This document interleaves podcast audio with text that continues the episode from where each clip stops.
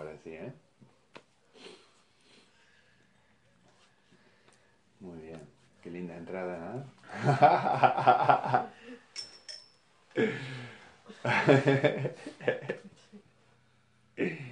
bueno, estamos ya en un instante santo, ya hay una apertura interna, tu mente está abierta, estás receptivo, así que escucha atentamente. La invita tener una invitación que es, es constantemente, constantemente constantemente estás invitado a renunciar al pasado. Y esta es una invitación feliz, esta es una invitación muy grosa, muy grosa. Siempre estás invitado a entrar al presente, siempre estás invitado a entrar a la hora, siempre estás más que invitado, sos realmente un invitado de lujo. Se hace una fiesta cuando decidís aceptar esta invitación. Y esa invitación está constantemente ahí, en tu conciencia, en tu memoria, en, cualquier actividad, en cualquier relación, en cualquier oportunidad. Siempre. Siempre. Y, y, no basta con tomarla una vez a esa invitación. Acá podés vivir de joda en el presente. Y nadie te va a acusar. Y nadie te va a decir, ah, vos te la pasás de fiesta en fiesta. Porque en realidad vas a empezar a mostrar tu dicha cada vez que aceptes esta invitación. Y en tu dicha vas a, convertirte en el mensajero que invita a esta celebración. Que es que entres a la hora, que entres al presente. No te hace falta pagar entrada, prepararte, vestirte, pasar por la peluquería, lavar el auto, nada es una decisión interna entrar al presente. Y, ahora vamos a ver cómo esto se convierte en, un juego didáctico muy divertido para entrenar esta, esta aceptación. Para entrar al presente, tenés que simplemente renunciar a un pensamiento del pasado.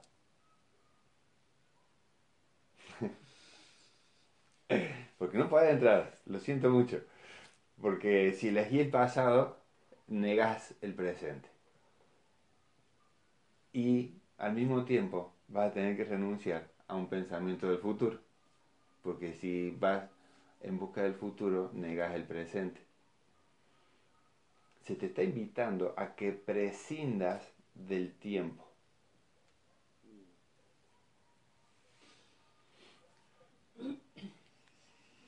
Y te puedo asegurar, por lo que acabamos de tener esta experiencia, que no es tan difícil como parecía antes. Pero acuérdate que sos bienvenido y de que se te está llamando. Hay una voz interna que proviene de bien, bien, bien adentro y es muy suave. Nunca te asusta, nunca te, te, te manipula, nunca utiliza ningún artilugio para que vos aceptes. Porque te da siempre libre albedrío de que vos dispongas. Tenés que darte cuenta que siempre estás eligiendo. Constantemente. Es una elección constante. Esa vocecita es muy suave, nunca te va a apresurar, nunca te va a asustar de que te perdés algo, sino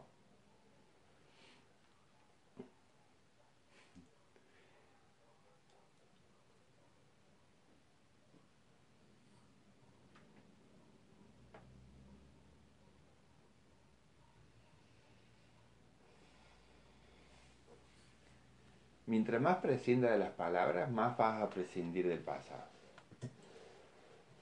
Empezá a observar, vamos a empezar a usar ahora un poco los recuerdos que están ahí, en flor de piel, en la conciencia, para ver cómo, esta es la pregunta, ¿cómo te relacionas vos con tus relaciones? Imagínate que es lunes y llegas al trabajo y entras, ¿no? ¿Cómo es tu lugar de trabajo? Quién está sentado, quién es el primero, quién es el primero que ves, quién es el que ve después, quién es el que te gusta verlo, quién es el que mm, esperas un poco. O de repente imagínate tu casa, tu cocina, incluso hasta tu teléfono cuando te llega algún WhatsApp. O de repente imagínate a vos misma esperando en algún lugar para hacer alguna compra. Y que tenés a esa persona atrás del mostrador y que hay otras personas que también esperan y están los que esperan antes que vos y los que esperan después que vos. ¿Cómo te relacionas ahí? ¿Cómo te relacionas cuando entramos acá, a este, a, este, a este encuentro, antes de sintonizarnos? ¿Qué ¿Cuáles son las preguntas que le haces al otro? ¿Cuáles son las preguntas que él te hace? Y observa si por casualidad, por si acaso, nunca estás utilizando el pasado como un medio común de comunicación.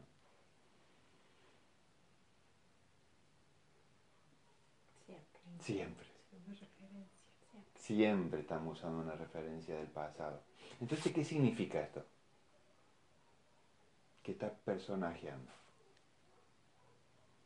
Que estás usando tu personaje para taparte, para encubrirte detrás de él, que no se te vea, que no se te escuche de verdad, que se te juzgue sanamente, que se te juzgue bien,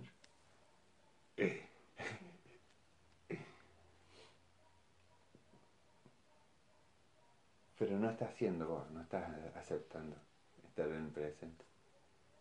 Estás aceptando ser y obviamente como actúas desde el personaje, todos utilizan su personaje.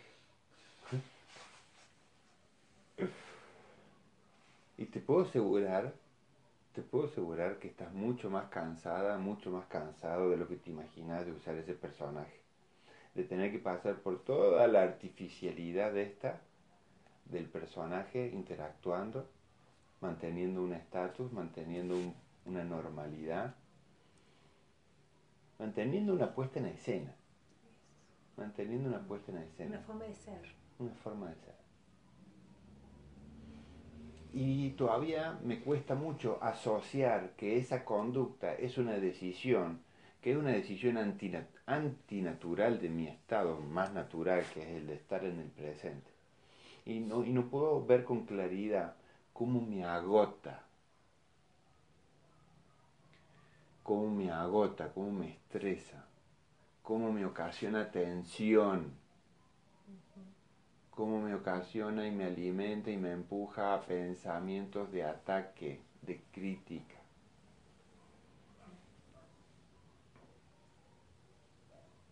Entonces lo dejamos ahí, ¿no? ¿Cómo te estás relacionando? Esta pregunta seguramente va a quedar dando vueltas en las próximas horas y en los próximos días y te vas a pescar cómo usas cualquier tontería que parece inofensiva, pero es que, como dice Jesús en el curso, cuando vos actuás y te sostenés en conceptos de tiempo, estás aceptando el miedo en tu mente. Tiempo y miedo no pueden desprenderse. Tiempo y miedo no se separan. Y si el miedo está en el presente, entre comillas, yo tengo que estar siempre defendiéndome, por eso uso el personaje. Uso el personaje del ego, que es la identidad que, la identidad que vos crees que te identifica, valga la redundancia.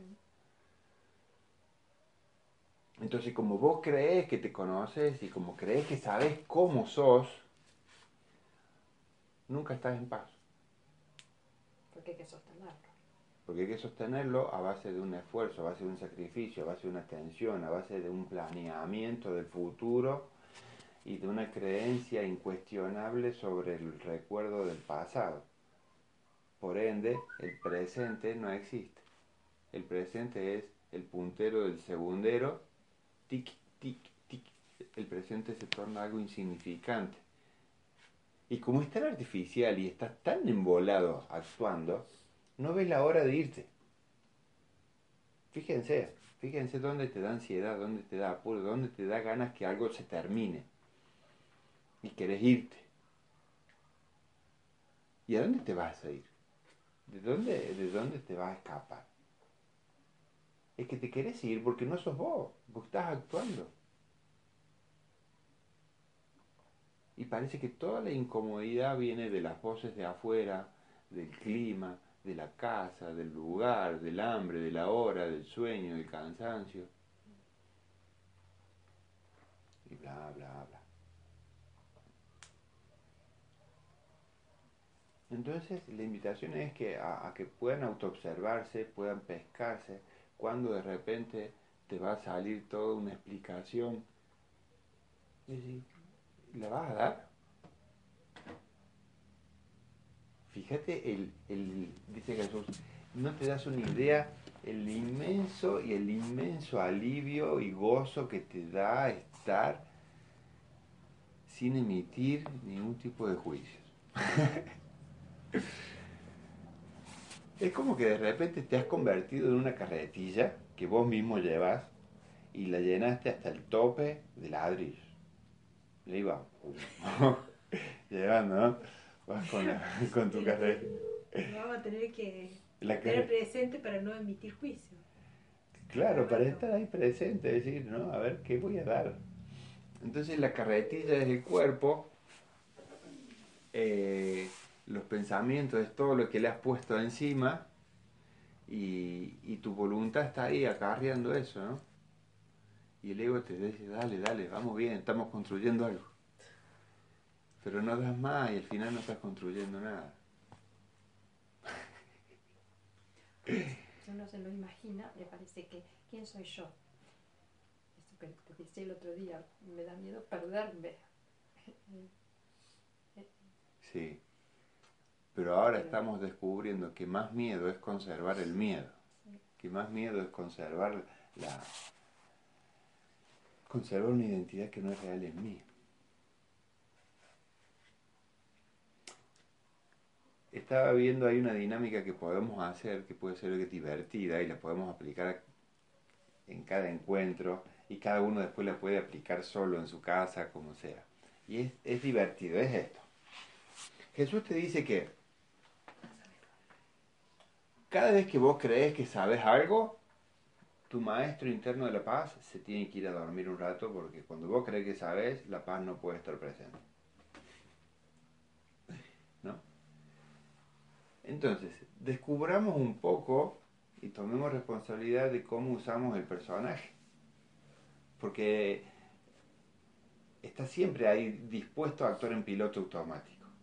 Ya muchas veces ya se habrán dado cuenta que han dicho cosas, se están observando diciendo esas cosas y no frenan, las dicen y dicen de repente y, y se están dando cuenta que están diciendo algo en automático, algo que realmente ya no piensan, no sienten, pero estás tan arraigado al, al sistema de pensamiento del ego que de repente lo decís y te das cuenta, y después te reís solito. Pero metes un poquito la pata, ¿no? No, un poquito. bronco, no. Yo también, esto te iba a decir, no me río. Sí. Caer Cuando así, te das nuevo, cuenta. decime nuevo, porque nuevo. Si ya lo había trabajado. Creía. Creía, creía eso. Eh, pero no te preocupes porque está ahí. El próximo paso es empezar a reírte de vos misma, de haber personajeado de esa forma. Te empezás a reír de vos misma. Y después, ahí vamos a llegar a un punto que está en, el libro. La dinámica es la siguiente. Que te autoobserves cómo crees que sos. De hecho, esto después hubiera estado bueno, ahora me doy cuenta, de traer un papel y una lapicera para decir, bueno, yo soy así yo soy así, me desenvuelvo así, ¿no? Tratar de, tratar de tener un nivel de honestidad interesante, ¿no? Acordate que sos un gran maestro y que tu maestría solo se puede desenvolver en tu propia honestidad. Entonces, bueno, de repente te vas diciendo yo me creo así, ta, ta, ta, y te catalogas. Entonces, si estás acá, estamos, vamos a utilizar este ejemplo, bueno, estás acá tomando mate y de repente vos crees que sos el simpático del grupo y que tiene la función, acá estoy hablando en serio, porque como yo me creo el simpático, o me creo el colaborador, o me creo el amable, o me creo el malondón, como tengo esa creencia, de esa creencia se desprende una función del personaje para que el personaje se sienta satisfecho, entonces tiene un comportamiento en base de la función que él mismo se atribuye. Y cualquier función que vos te hayas atribuido, no te la has atribuido de manera natural, porque tu función te la ha dado tu creador. Vos no te has inventado a vos mismo. El ego, que sí se quiere inventar a sí mismo, establece funciones. O, para, o diciéndolo de una manera más clara, papeles, roles, guiones. Entonces, vos como mujer, con tu pareja, te crees así. Como mujer, en el trabajo, te crees así. Como mujer, en la sociedad, te crees así. Como mujer y como amiga, te crees así. Entonces, lo único que has hecho es... Eh, desdoblarte en miles de pedacitos y que cada pedacito puede ser independiente y autónomo y que tu función última es congeniarlos y coordinarlos a todos, a todos los aspectos separados. Bueno, es una locura. Porque sos uno y no podés. Entonces, vamos a hacer el perchero del ego nos vamos a imaginar que en esa pared hay un perchero. Entonces cuando vos te acuerdes que sos el, simpático y estás por verte que te está por salir el, chiste, voy a decir, hoy voy a prescindir de esto. ¿Y sabes qué? así, sin miedo a interrumpir ni nada, te levantás sin decirle nada a nadie, vas y, y te colgas el personaje del simpático y venís y te sentas. ¿no? cada vez que te encuentres un atributo que te has inventado y te has colocado vos misma, sea bueno o sea malo, porque dice Jesús, no es bueno ni es malo, simplemente lo que vos crees de vos no es real. Porque la magnitud de la creación, la magnitud de, con la que eh, la magnitud de la creación, todo ese misterio hermoso, no puede describirse en términos de palabras ni en términos de ego. Cualquier limitación que, mejor dicho, cualquier atributo que te creas de vos mismo no deja de ser una limitación que te estás imponiendo. Por ende, te va a doler. Por ende, te va a significar una carencia, porque es un límite. Por ende, te va a significar un conflicto. Entonces, a modo de juego, ¿no? Bueno, mira, yo me creo esto, me levanto que ya hay, vos, y lo dejas ¿Sabes por qué? Porque ya no te es necesario. Vos cuando entras a un lugar y está cálido como este, tu abrigo te lo sacas. Entonces te vas a sacar el personaje, lo vas a colgar ahí un rato y vamos a empezar a tener una, voluntad activa de, de, reírnos de cada uno, reírme de mí mismo y voy y dejo ese aspecto del personaje, lo dejo colgando para un rato y me quedo en paz. Me quedo en paz. No quiero ser un súbdito de mi mente separada, no quiero ser sumiso de las tonterías que me dicta mi cabeza. ¿Sabes qué? No te des más bola, por el amor de Dios te lo pido, te lo ruego. Y te sobran cojones y te sobran ovarios para revelarte a tu propia cabeza. Que tu mente ni tu cuerpo te están obligando a nada.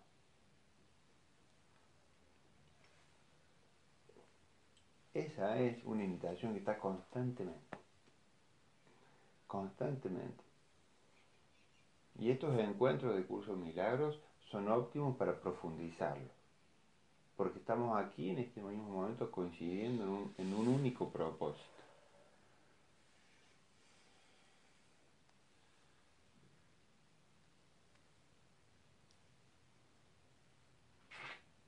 ¿Me expliqué lo que dije? Sí. ¿Ah? que me quedé pensando cómo identificas justamente antes de, de meterte en el personaje para colgarlo a tiempo.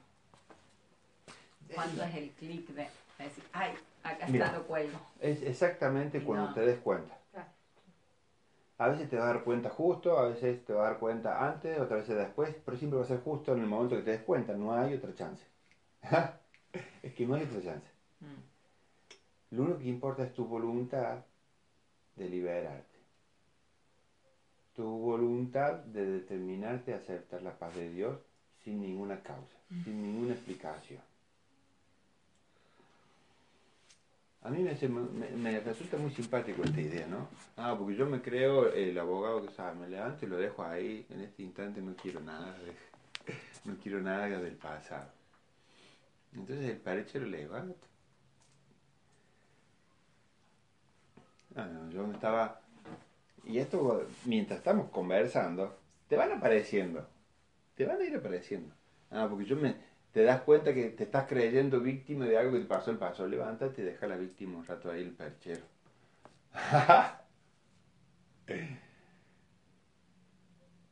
no te das una idea el inmenso alivio, el inmenso alivio, el gozo que te va a dar practicar eso. Porque cuando estés después eh, en tu trabajo, haciendo la compra, en donde sea, no vas a utilizar el personaje sincerar. Te vas a sincerar. Y entonces te vas a dar sinceridad. Y la sinceridad te va a dar a vos todas las respuestas que estén, que estén ahí para ese instante. No te vas a ocultar a otra persona, que va a brillar tu luz. Y sabes qué? Vas a dejar de interactuar y de sostener también con, tu, con el ego que ves en los hermanos. ahí e incluso esto puede ser muy gracioso porque te pueden decir algo y vos estás en silencio y el otro en vez de ofenderse también se va a quedar en silencio. Hay muchas situaciones muy divertidas con este ejercicio. Pero lo importante es que sepas que es que es eh, hay una chispa, hay una llamada interna que te estuvo buscando siempre que siempre la escuchaste. Y el ego simplemente te confundió y te dijo que esa llamada era el motivo de tu locura. Y al haberle creído al ego, estableciste que tu locura fuera negar la llamada. Hay varios textos en el curso del milagro que hacen esta, esta referencia. El amor siempre te llamó de regreso a casa.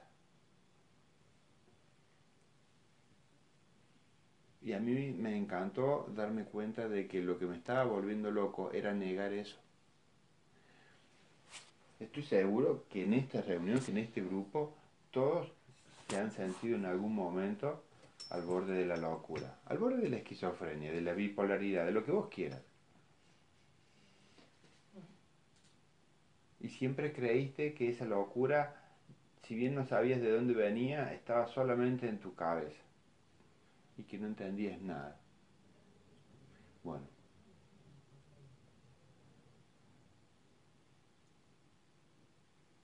La locura va a dejar de sentirte loco cuando te des cuenta que efectivamente hay una llamada interna, hay una voz interna hay un amor interno, hay una luz interna que sí está detrás tuyo, pero no te está acosando. El ego te ha hecho creer que te está persiguiendo para castigarte, para matarte, para juzgarte, para condenarte. Y te has defendido de lo único que jamás te haría daño, que es la llamada de tu Padre, la llamada de tu Creador.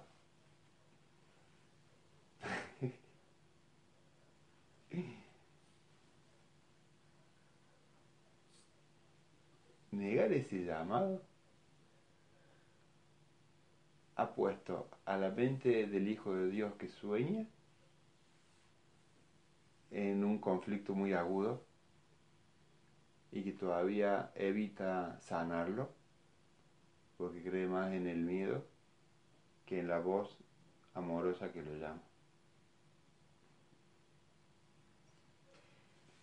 Vas a ver que a medida que te permitas dejar que esa voz llegue a tu conciencia, tu comunicación y tu experiencia con el Espíritu Santo va a ser cada vez más empírica, más concreta, más real, más determinada, más auditiva, más clara. Pero siempre va a estar en el momento que vos te rindas a tener el control, a ser el, el, que, el que conduzca la experiencia.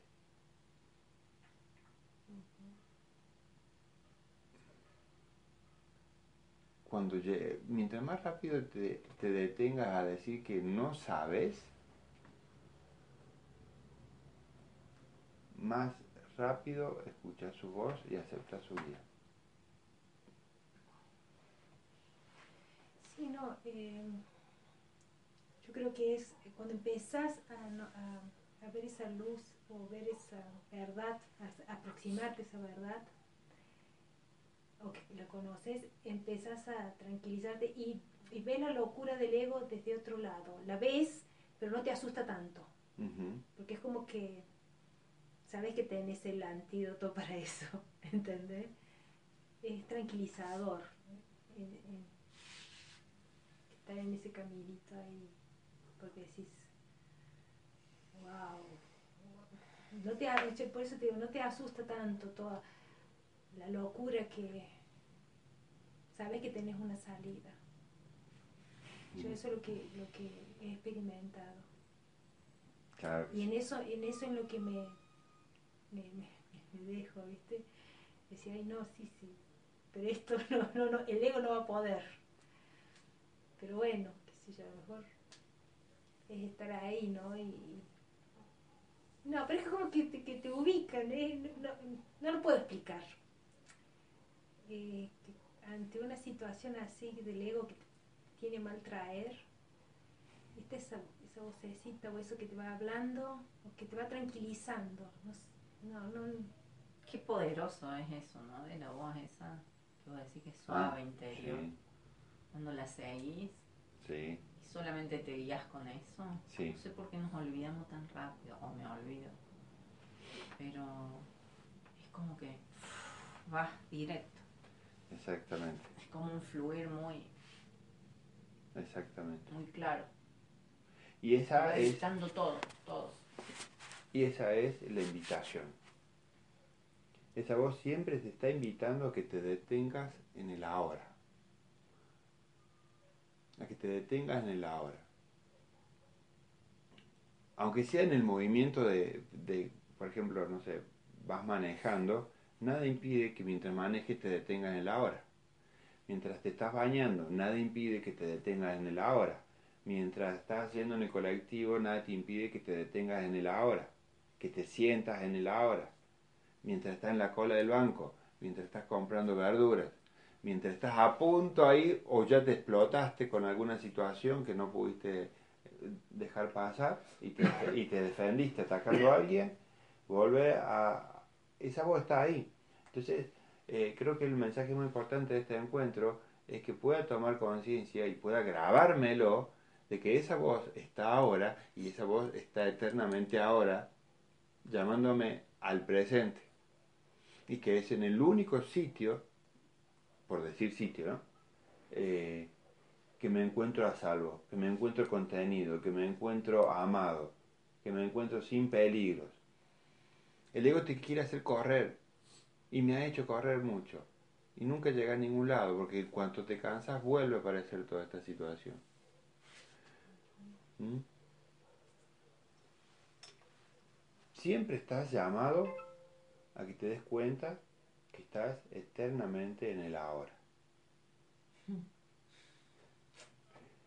El, ego es verdad, siempre te hace correr y siempre te hace estar apurado. Cuando en realidad puedas estar viviendo el ahora. Qué loco tener que aprender eso. Eh, sí. Y volviendo a esto, ah, ahora voy a aprovechar lo que dijiste hace un rato, que que, que, como que te enojas caer ahí en la, en la, en la actuación del ego. Bueno, mira, a mí me ayudó mucho una lectura del curso que se llama El alumno feliz. Cuando empezás a, tener tu entrenamiento y tu práctica y querés más milagro y tenés apetito de más, empecé a darme cuenta que yo también me enojaba, obviamente. Pero después en esta lectura del alumno feliz, dice el Espíritu Santo necesita un alumno feliz en quien enseñar esta lección.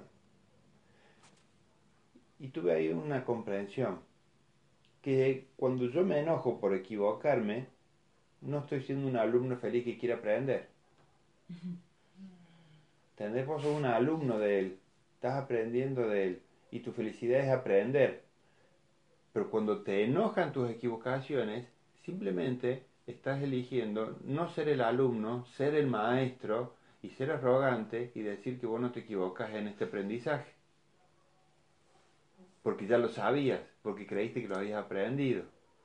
Entonces acordate cuando eras niño y de repente yo en matemáticas siempre fui muy, muy malo. Tenía que hacer todas las ecuaciones como 15 veces hasta hacerlas sin error.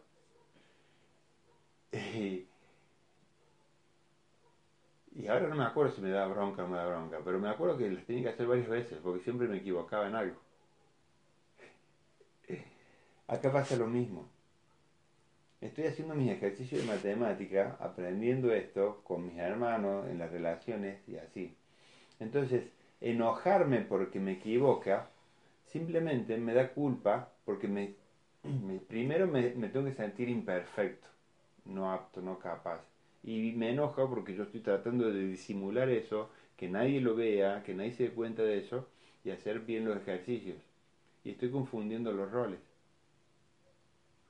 Ahora cuando te equivoques y te des cuenta que pisaste el palito del ego, también vas a sentir la felicidad de estar aprendiendo eso y de tener esa oportunidad de hacerlo. Y cambias rotundamente. Porque ahora cada vez te volvés, cada vez hay un nivel de humildad que se hace mucho más profundo, se hace mucho más real, más concreto. Adentro tuyo vas descubriendo una humildad que ignorabas.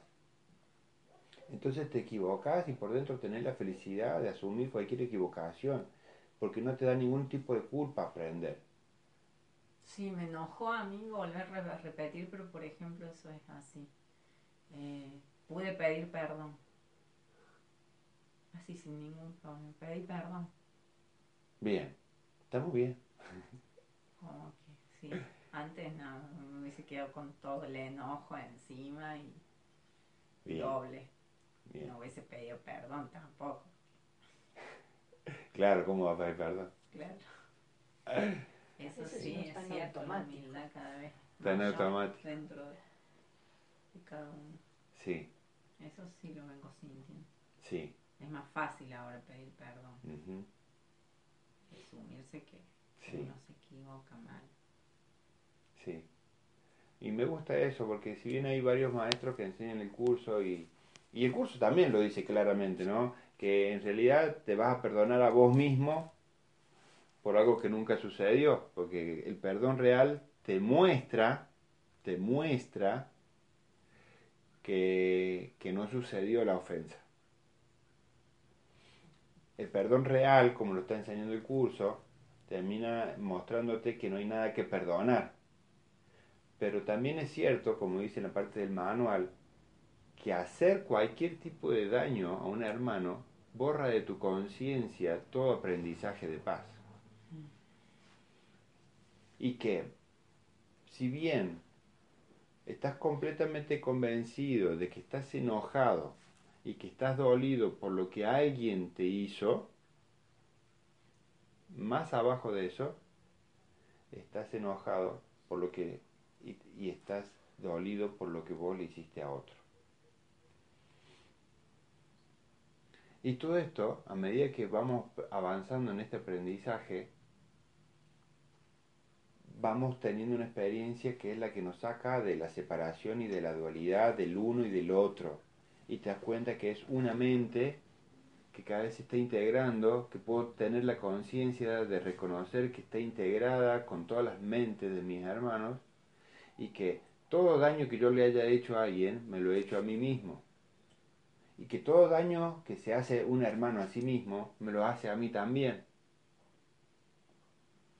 Entonces, sí, está muy bien y es muy válido ofrecer perdón, porque es un acto de humildad.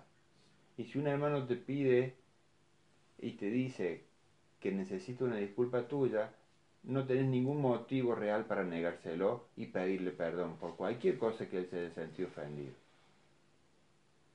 Dice Jesús que tu hermano nunca te pide una locura. El que juzga esa locura es el que, el que se niega a dar algo que cree que va a perder y que no corresponde y ya se ha puesto en el lugar de juzgador. Y al ponerse en el lugar de juzgador se ha puesto a sí mismo privándose de todas las concesiones que el reino de Dios tiene para él. ¿Me expliqué? De nuevo. No puedo. Eso sí que no puedo ahora mismo.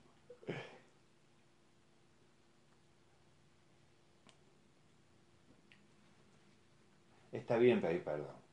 Es válido, completamente. Completamente. De hecho, es tu, es tu lección de humildad. Porque fíjate cuántas veces estás negándote a lo que alguien te pide, te dice, y te negas internamente a que no tienes razón. ¿Y qué razón puede tener vos para que él no tenga razón? Esta es una mirada muy profunda, esta es una autoobservación muy profunda. Está diciendo que tu hermano está equivocado y ya te has puesto en corrector de él. Y has creído que darle la razón a él implicaría un, implicaría un nivel de vacío, de inseguridad y de locura interna tuya. Si tu hermano está equivocado en algo, su corrección no te corresponde a vos y su corrección está en otro nivel en el cual vos sí podés aceptarla en nombre de él y en, tu, y en nombre propio. ¿Vamos? ¿Me van acompañando? Sí. ¿Sí? Esto es, esto es muy importante ahora que lo estamos viendo. Mírate a vos mismo cuando escuchas algo que te parece que no es verdad. ¿Cuál es tu actitud interna? Oculta, ¿no? Porque no, no, no siempre la mostrás rápidamente. Salvo que te parezca un ataque directo. Cuando escuchas que alguien te dice algo que no corresponde. O cuando vos sabes que él está completamente equivocado y que lo que él dice no se aferra a la verdad. ¿Cuál es tu, cuál es tu, ay, cuál es, ya lo estoy sintiendo. ¿Cuál es tu incomodidad interna de escuchar eso como si fuera una grave falta a la verdad?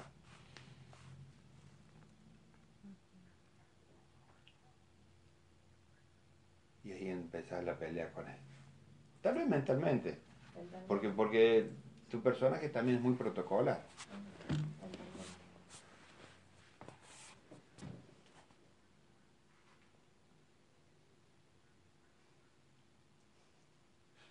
Dice Jesús, escucha esto, que, y por suerte lo escribió en el libro, que un hijo de Dios siempre tiene razón. dice, en última instancia, por ser quien es, tiene razón en lo que dice.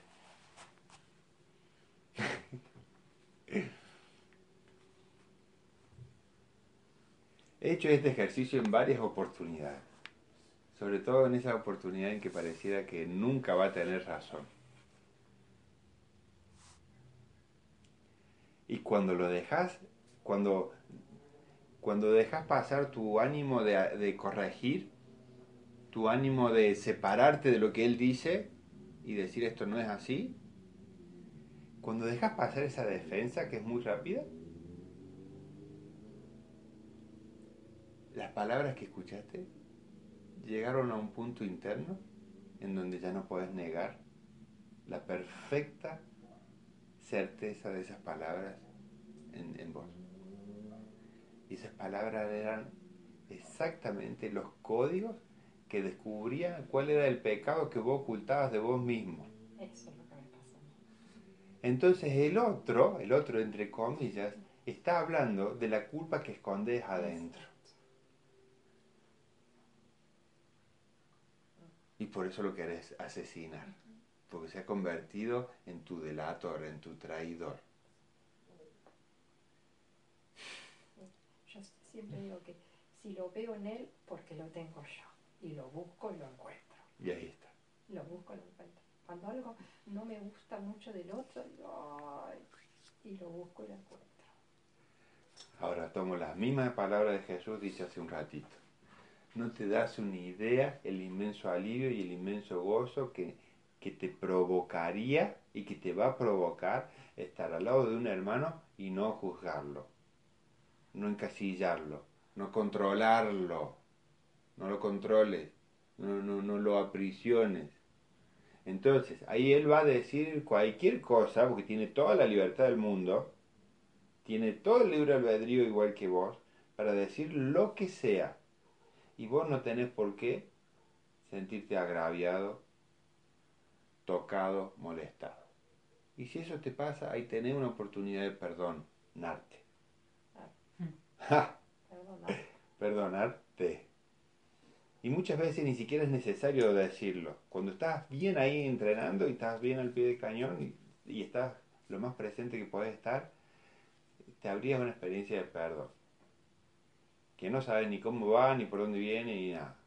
Pero identificaste la emoción, identificaste el movimiento interno del ataque, de la defensa, el personaje se activó, preparaste tus armas y podés renunciarlas. Dice Jesús que tus defensas son completamente inútiles, completamente inútiles, no son ni siquiera a veces útiles.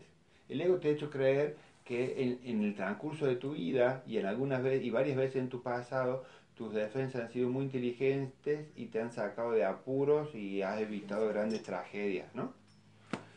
Eso es porque no cuestionas el pasado que ya pasó y que no puede tener efecto en el presente. Pero lo que... Ay, ¿qué dice? Ah, que tus defensas son completamente inútiles. Completamente inútiles. Y acuérdate de esto, tus defensas son completamente inútiles por un motivo muy, pero muy, muy obvio. No estás en peligro. si supieras que no estás en peligro, si supieras que no has abandonado a tu padre, si, si supieras que no has abandonado tu identidad real, es que no estás en peligro. Entonces, ¿cómo te va a defender si no estás en peligro? Si la amenaza que estás percibiendo no es real.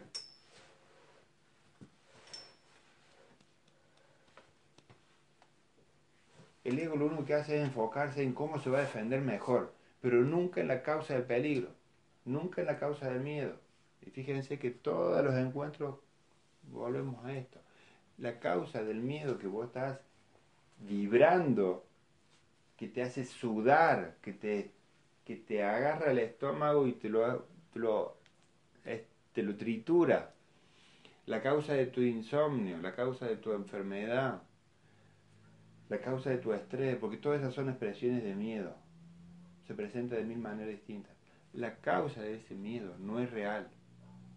Y te dice, mírala con el Espíritu Santo. Mírala con esa luz. No la niegues. La culpa no debe esconderse, debe entregarse.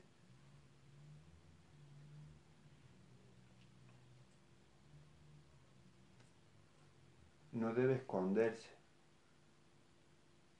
debe, debe darse. Porque va a seguir proyectando. Claro, claro.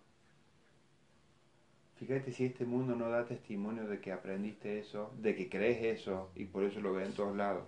Que acá la culpa se niega, se esconde, se excusa, se dilata, se proyecta, se evade. Fíjate, el mundo te muestra eso en todos lados. Acá, es más, como abogado defensor, hay una serie de, principios constitucionales ahí metidos en que la persona que se sienta acusada se va a querer dar a la fuga, dice. Por eso hay que ir con todo un pelotón de armas a agarrarlo antes que se escape. Está muy, muy arraigada esa creencia.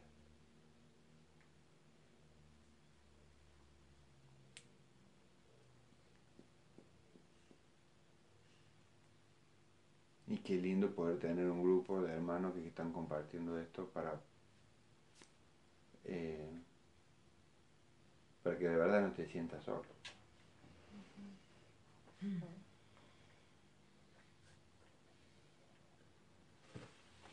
Hay otro pasaje del curso que tiene que ver con esto de, de lo que le escucháis y lo que ves a tu hermano. Dice que mm,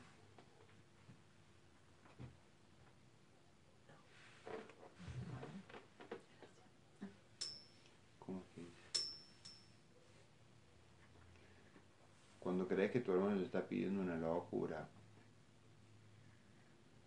ponerte a vos en el juzgador de que eso, eso sea una locura, hace que compartas la locura con él. Y no se te pide que te retrases en tu camino quedándote al lado de tu hermano. Eso no se te pide que hagas.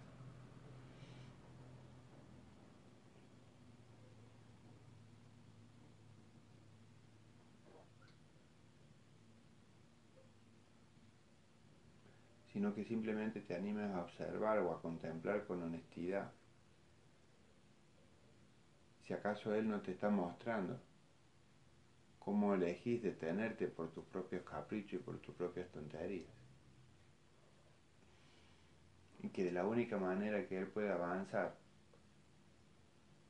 de la única manera que Él puede avanzar en su camino es cuando vos avanzas en el tuyo. Porque Él jamás te va a dejar atrás. De hecho, ah, esto era, mira que, mira que, dice, tu hermano nunca va ni adelante ni atrás. Siempre está al lado tuyo.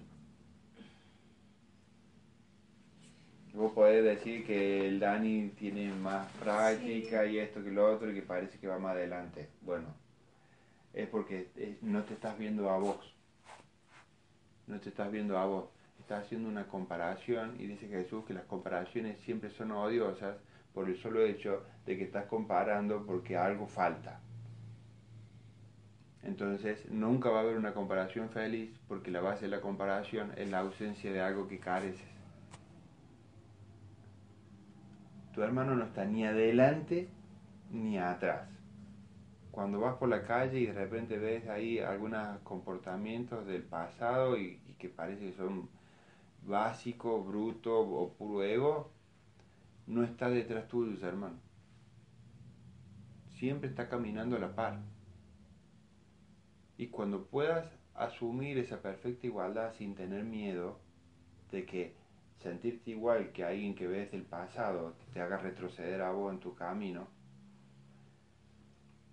va a haber un gran avance, va a haber una gran evolución. Jesús lo dice en el libro varias veces, no lo puedo sin, esto no está completo ni terminado sin vos. No lo logro sin vos. La filiación no está completa sin vos y sin ninguno.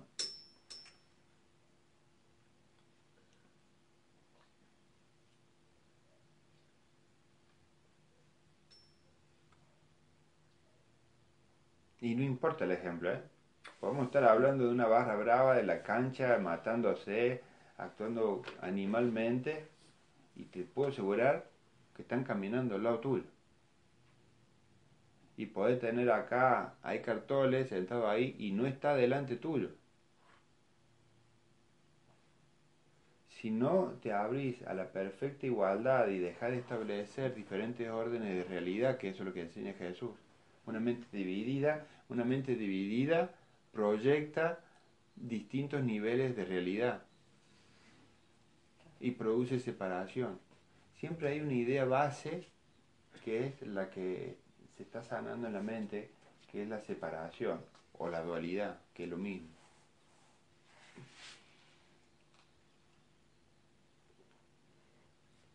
Quiere decir que, el, que tu hermano, oh, me está, me, lo quiere a ver. Sin embargo, vos podés ver en tu hermano el reflejo de por dónde vas. ¿Me explico? todo lo que vemos todo el tiempo, en la calle, en el trabajo, en casa, todo el tiempo estamos viendo por dónde estamos yendo. Exactamente, y cómo está. Jesús dice en el curso, todo lo que vos estás percibiendo son, la, eh, son procesos mentales tuyos. Así se dice, procesos mentales.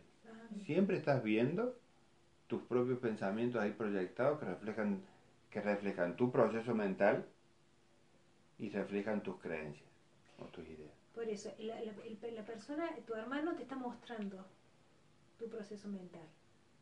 Pero es igual a vos de lo que esencia de lo que somos. Por eso siempre va a estar al lado, está en la misma altura. Porque esto, esto egoico no tiene, no, es real, es ilusorio. Exactamente. Está.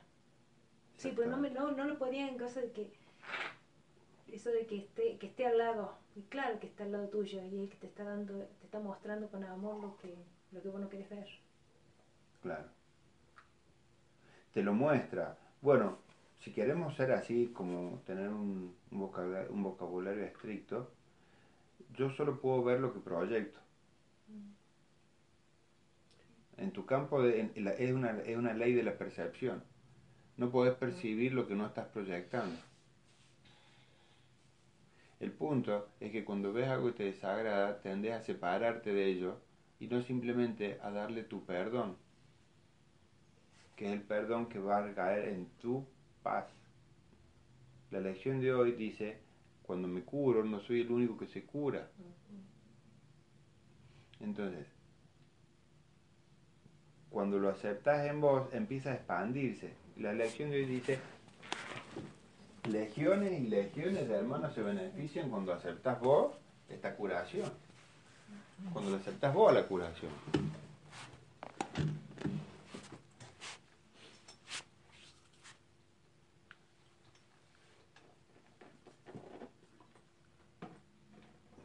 Algo que Jesús invita a reflexionar siempre es que en tu comunicación completamente antinatural, en tu identidad completamente antinatural.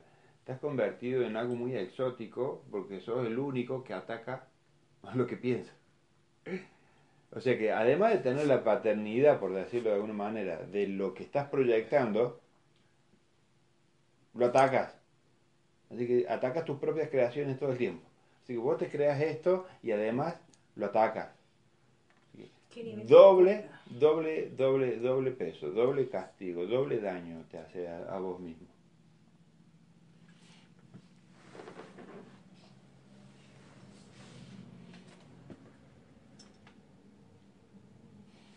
Y antes de venir me puse en silencio un poco y preguntar cuál era la lectura que teníamos que compartir en este encuentro. Y que creo que es el momento ahora de, de compartirla está en el capítulo 8 y se llama la voluntad indivisa de la filiación. ¿Le queda claro lo que es indiviso? ¿Saben lo que es? Que no se puede dividir. Y filiación, el curso habla de filiación como... No sería todos los hijos. La filiación completa no sería todos los hijos, sino que es, es un poco más abstracto es el, único hijo. Es abstracto porque el único hijo no se compone de la suma de partes. Por ejemplo, si nosotros fuésemos toda la humanidad, la filiación no es la suma de cada uno. es uno solo. Es uno solo. Es uno solo que no se puede componer de partes separadas. Pero a medida que vos te vas despertando en tu propio trabajo, te das cuenta que tu mente no está separada de la de tu hermano.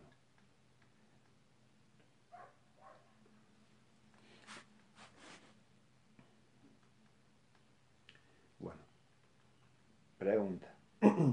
¿Podrías, ¿Podrías estar en paz separado de tu identidad? ¿Podrías estar en paz separado de tu identidad? La disociación no es una solución.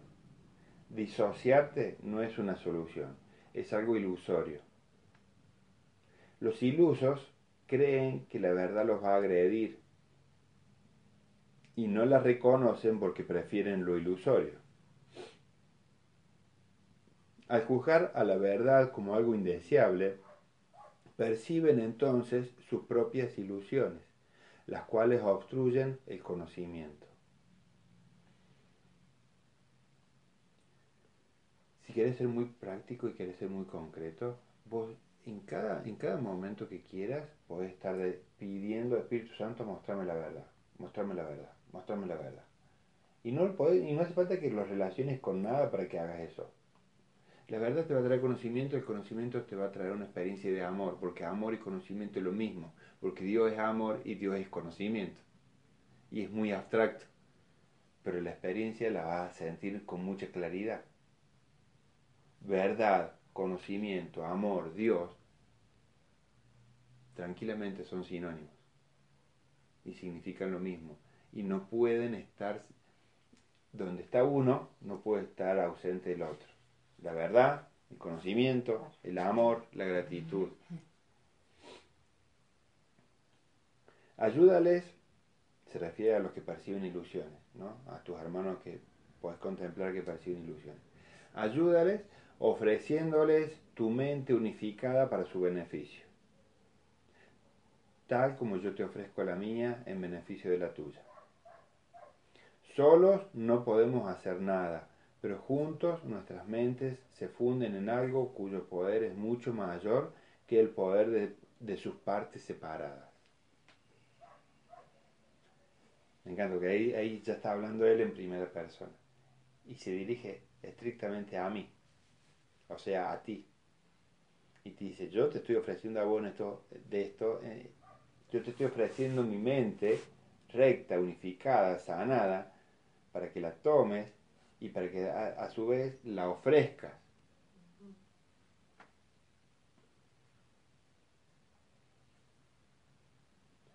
Puesto que nuestras mentes no están separadas, la mente de Dios se establece en ellas como nuestra mente. Esta mente es invencible porque es indivisa. La voluntad indivisa de la filiación, esto es tu pequeña dosis de buena voluntad, es el creador perfecto por ser completamente semejante a Dios. No puedes estar excluido de ella si es que has de entender lo que es y lo que eres tú. Al creer que tu voluntad está separada de la mía, te excluyes de la voluntad de Dios, que es lo que eres. Con todo, curar sigue siendo brindar plenitud. Por lo tanto, curar es unirse a los que son como tú, ya que percibir esta semejanza es reconocer al Padre. Si tu perfección reside en Él y solo en Él, ¿cómo podrías conocerla sin reconocerlo a Él? Reconocer a Dios es reconocerte a ti mismo. Y presten atención como en esta lectura está agregando otro concepto que identifica a Dios conmigo y a mí con Dios, que es la voluntad en muchas partes del libro insiste con esta idea de que no hay una voluntad aparte, de que no hay una voluntad ajena, que la voluntad de Dios para mí es perfecta felicidad y que yo soy su voluntad, soy su voluntad. Y acá lo vuelve a decir esta vez de una manera mucho más clara. Dice, la voluntad indivisa la filiación, y después entre guiones, la voluntad de Dios, es el creador, o sea, la voluntad y Dios está hablando de lo mismo es el creador perfecto la voluntad. Por ser completamente semejante a Dios y que no puedes estar excluido de esta voluntad. Al creer que tu voluntad está separada de la mía, te excluyes de la, de la voluntad de Dios, que es lo que eres, dice. No hay separación entre Dios y su creación. Te darás, de, te darás cuenta de esto cuando comprendas que no hay separación entre, entre tu voluntad y la mía. Deja que el amor de Dios irradie sobre ti mediante tu aceptación de mí. Mi realidad es tuya y suya. Cuando unes tu mente a la mía, estás proclamando que eres consciente de que la voluntad de Dios es una. Fíjese cómo a través de la imagen de Jesús Él dice, unite a mí, te estás uniendo a Dios, eh, de repente estás dándote cuenta que no solamente que te ofrece una ayuda, sino que Él mismo, en, en esa perfecta igualdad que Él reconoce con todos los aspectos de filiación, te pide ayuda a vos. Te dice, ¿eh? También te lo está pidiendo. Hay una parte del libro que dice, ¿crees, ¿crees que yo me equivoco al haberte elegido para enseñarte esto? Yo creo que Jesús está equivocado al parecer que me elige amigo, que yo no soy digno de esta función. Wow, ahí me di cuenta realmente cuáles son los conceptos que, que tengo de mí mismo, ¿no? Que no voy a entender, que no soy capaz, que no soy bueno, que esto es para alguien puro, elevado. Claro, lo que sos en, qué estás identificado vos. Claro. Y después ves a un grupo de barra brava en una cancha de fútbol destrozando todo, ¿no? Y claro, es que eso tiene que ver con tu concepto de vos, que no sos puro. Si no sos puro, sos un demonio, no hay términos medios. El ego intenta colocarse en los grises, en los rosas, en los azules, en los celestes, para no ser ni tan malo ni aceptar tanta pureza, ni tanto amor. Y después se separa de lo que percibe diciendo, no, yo no soy así de malo. Pero es que no podés. O sos puro o sos culpable. Y el culpable, después la forma de la culpabilidad, mirá, ya es realmente muy poco importante porque el culpable siempre lo va a vivir a niveles, a niveles muy altos, en lo que sea. Bueno, voy a seguir leyendo. La unicidad de Dios y la nuestra no están separadas porque su unicidad incluye la nuestra. Unirte a mí es restituir su poder en ti toda vez que es algo que compartimos. Te ofrezco únicamente el reconocimiento de su poder en ti, pero en eso radica toda la verdad. A medida que tú y yo nos unimos, nos unimos a Él. Gloria a la unión de Dios con sus santos hijos. Toda gloria reside en ellos porque están unidos. Los milagros, escucha esto que bonito, los milagros que obramos dan testimonio de lo que la voluntad del Padre dispone para su Hijo y de, que, y de nuestro gozo al unirnos a lo que su voluntad dispone para nosotros. Parece un complicado y parece un juego de palabras, pero es un pensamiento circular, empieza y termina en sí mismo, lo cual es de una inteligencia brillante, de una lógica impecable. Nunca está pifiando en que en, nunca, nunca le está pifiando y le está hablando a la parte de mí que reconoce esto. Y me está haciendo recordar sin temor y sin miedo lo que es la unicidad lo que es el uno. Y él habla de él, de Dios, de mí, de mis hermanos, y siempre nos lleva a lo mismo, a una unión.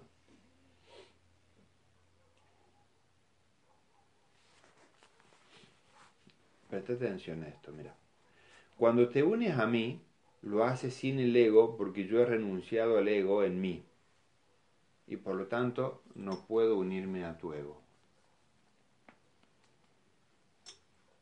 Nuestra unión es, por consiguiente, la manera de renunciar al ego en ti. ¿Puedes repetir, Daniel? Cuando te unes a mí, dice Jesús, lo haces sin el ego, porque yo he renunciado al ego en mí y por lo tanto no puedo unirme a tu ego.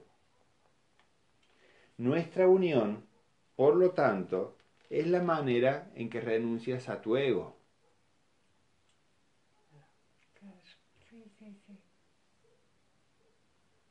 Es la invitación al presente. Esa voz que hablamos al principio, ese llamadito, esa chispita de luz, ese silencio maravilloso, amoroso, interno, es esta unión.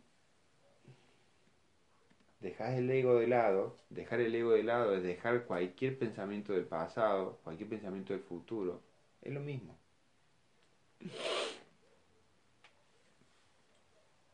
Dice, la verdad de nosotros dos está más allá del ego que trascenderemos el ego está garantizado por Dios. Y yo comparto su certeza con respecto a nosotros dos y a todos nosotros.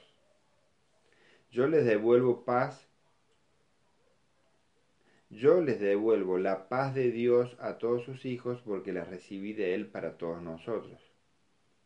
Nada puede prevalecer contra nuestras voluntades unidas porque nada puede prevalecer contra la voluntad de Dios. ¿Quieres saber lo que la voluntad de Dios dispone para ti? ¿Querés saberlo o no querés saberlo? ¿Sí o no? Se ríe, ¿sí querés o no? Sí. Bueno, pregúntamelo a mí, dice él. ¿Querés saber lo que la voluntad de Dios dispone para vos? Pregúntamelo a mí, que lo sé por ti y lo sabrás. No te negaré nada tal como Dios no me niega nada a mí. Este es un hermano generoso. Fíjate acá que el mundo todo lo que es información se codicia, se esconde, se protege. Wow, pero hay que aceptar la voluntad. hay que querer. Es lo único que quieres. Lo que te cuesta todavía es renunciar a tu ego. Claro, por eso. Tener resistencia todavía. Te da miedo todo eso. Te da miedo la perfecta felicidad. Sí. ¿Te, ¿Te, parece Nuestra jornada es simplemente la de regreso a Dios. Nuestra jornada es de regreso. De regreso. De regreso.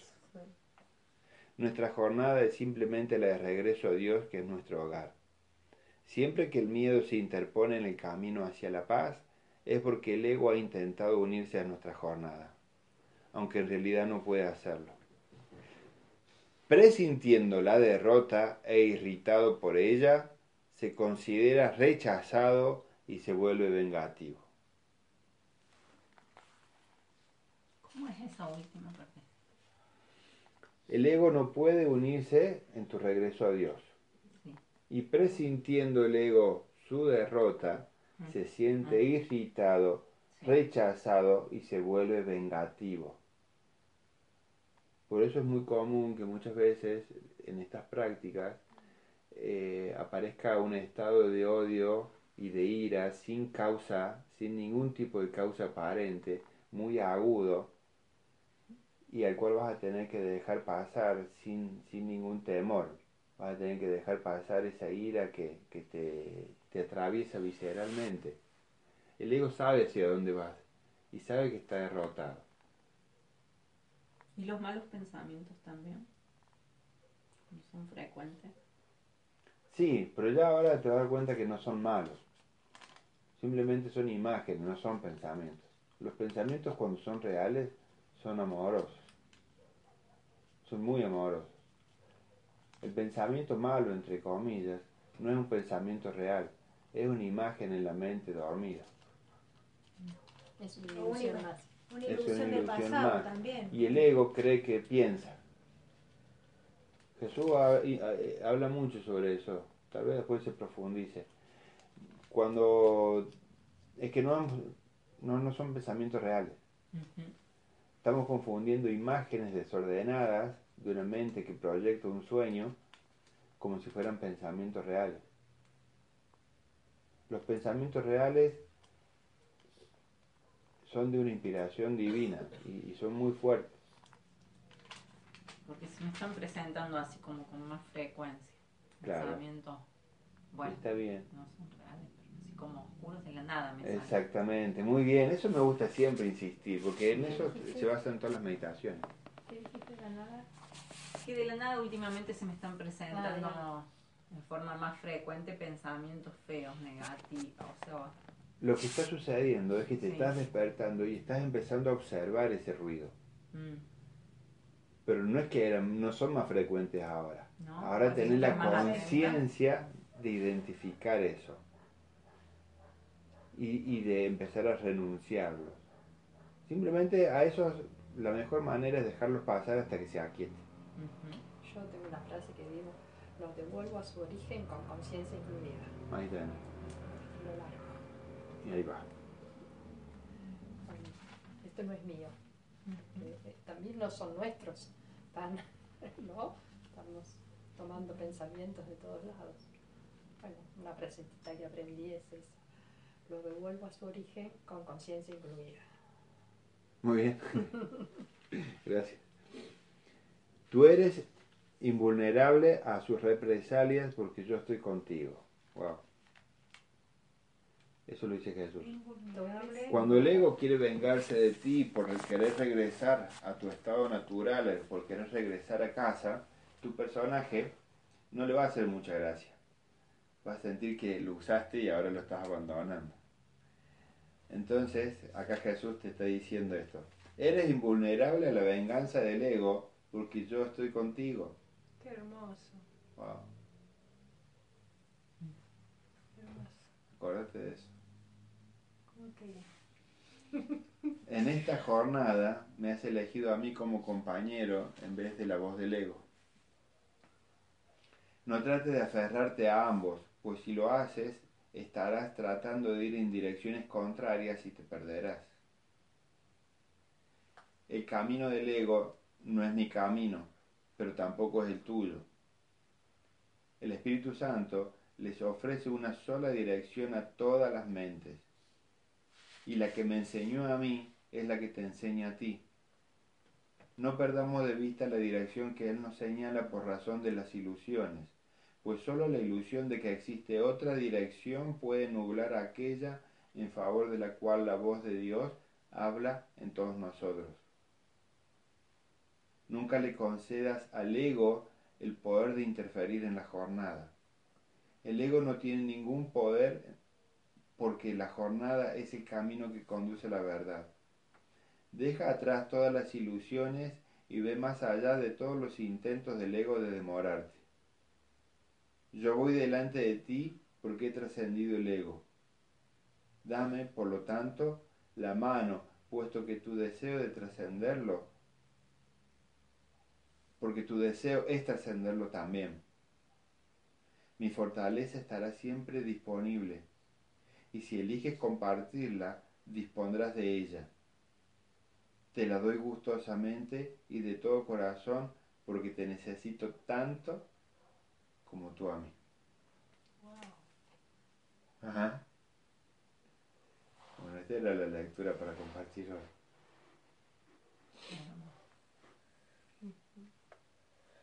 ¿No piensas que él te necesita? No. No, el ego no va a creer eso nunca.